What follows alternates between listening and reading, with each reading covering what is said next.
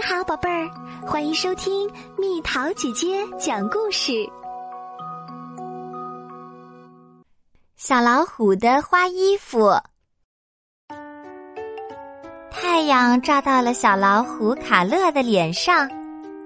早上好啊，真是美好的一天。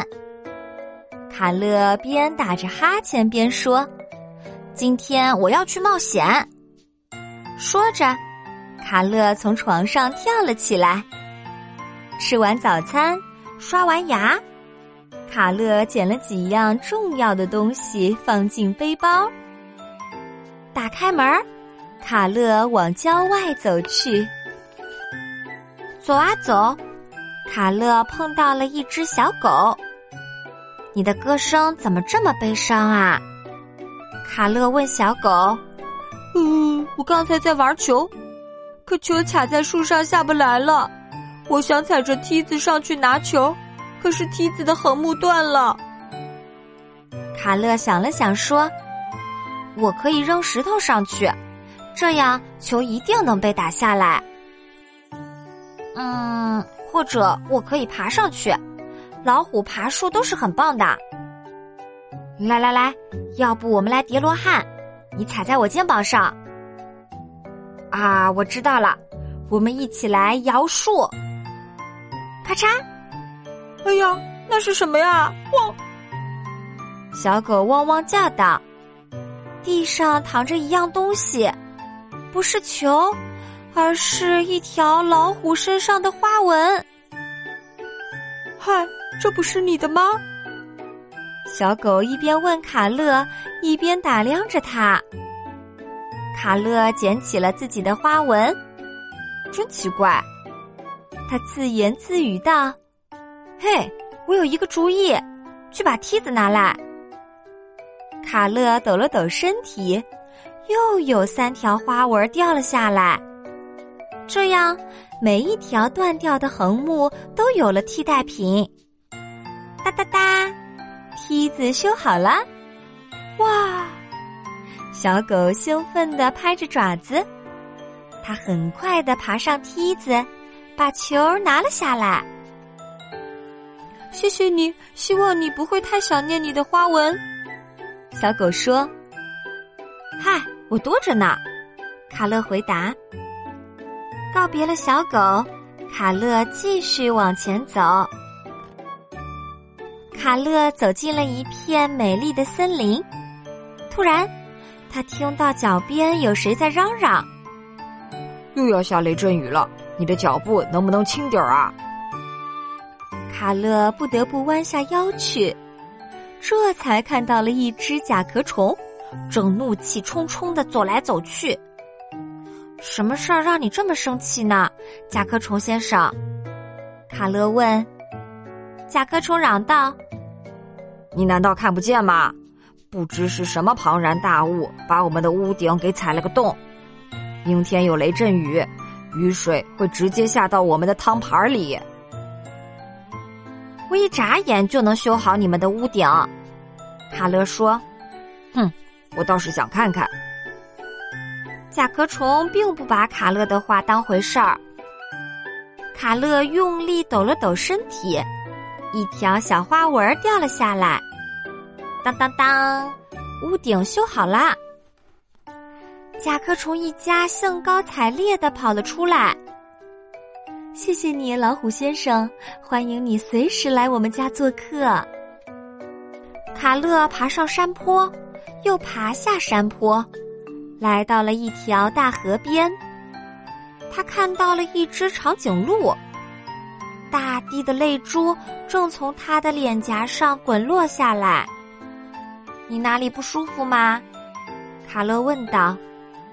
嗨，我今天本来是要去探望我姑姑的，可是我的小船撞上了礁石，破了一个洞，所有的行李都湿了。呵呵。长颈鹿哭着说：“我一下子就能修好你的船。”卡乐说。卡乐用力抖了抖身体。这时，他身上的许多花纹都飞了起来，长颈鹿惊呆了。咔咔咔，小船修好啦，赶紧动身吧！你姑姑肯定已经在等你了。谢谢。长颈鹿边划船边喊道。卡乐继续沿着河边往前走，微风轻拂着草地，太阳的光辉在水波中盈盈闪耀。卡乐想，帮助别人好开心啊！突然，卡乐听到一阵呜咽声，难道是风的声音吗？这时，芦苇丛中探出了一颗斑斑点点的小脑袋，原来是一只猎豹宝宝。这里只有你吗？卡勒担心的问。猎豹宝宝指指站在河对岸的妈妈：“我跟着妈妈一起过桥，可是我们中间的桥突然断了，木板掉进了河里。妈妈让我赶紧回到岸上来。”我知道该怎么办，卡勒说。卡勒再一次抖了抖身体，直到几条花纹从身上掉下来。哐哐哐，小桥修好了。猎豹宝宝很快就过了小桥，回到了妈妈身边。谢谢你，小老虎。猎豹母子向卡乐喊道。卡乐继续向前走，他狼吞虎咽的吃光了自己带的面包、水果和糖果，因为帮助完别人真的好饿啊！他又大口大口的喝完了自己带的饮料，因为帮助完别人真是好渴啊！很快，卡乐来到了一条繁忙的马路边。在斑马线旁，卡乐遇到了一只青蛙旅行团。青蛙们都在激动的吵来吵去。请问这里发生了什么事儿？卡乐打断了青蛙们的争吵。我们想要过马路，可是斑马线坏了，来往的车辆都不愿意停下来。一只青蛙解释道：“我知道该怎么做了。”卡乐说。卡乐抖了抖身体，一长条花纹从身上掉了下来，正好填补了斑马线上的空缺。马路上的汽车瞬间发出了刺耳的刹车声，纷纷停了下来。青蛙们向卡乐挥手告别后，一蹦一跳的穿过了斑马线。这时，卡乐感到很累。他拿出指南针，很快回到了家。站在镜子前，卡乐惊讶的看着镜中的自己。难道我把所有的花纹都送出去了？他仔细的把自己检查了个遍，真的一条花纹都没有了。他突然觉得好冷。夜里。卡乐怎么也睡不着。第二天一大早，外面就传来了一阵敲门声。卡乐从床上跳起来，打开了门儿。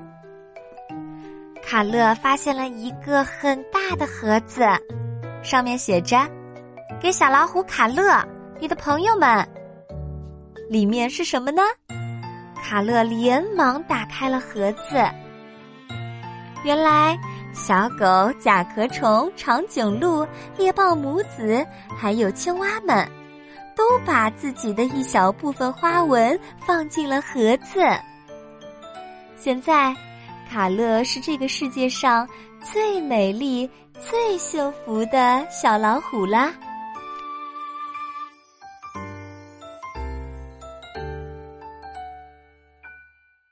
又到了今天的猜谜时间喽，准备好了吗？你走，他也走，白天看不见，晚上跑出来，猜猜到底是什么？好了，宝贝儿，故事讲完啦。你可以在公众号搜索“蜜桃姐姐”，或者在微信里搜索“蜜桃五八五”，找到告诉我你想听的故事哦。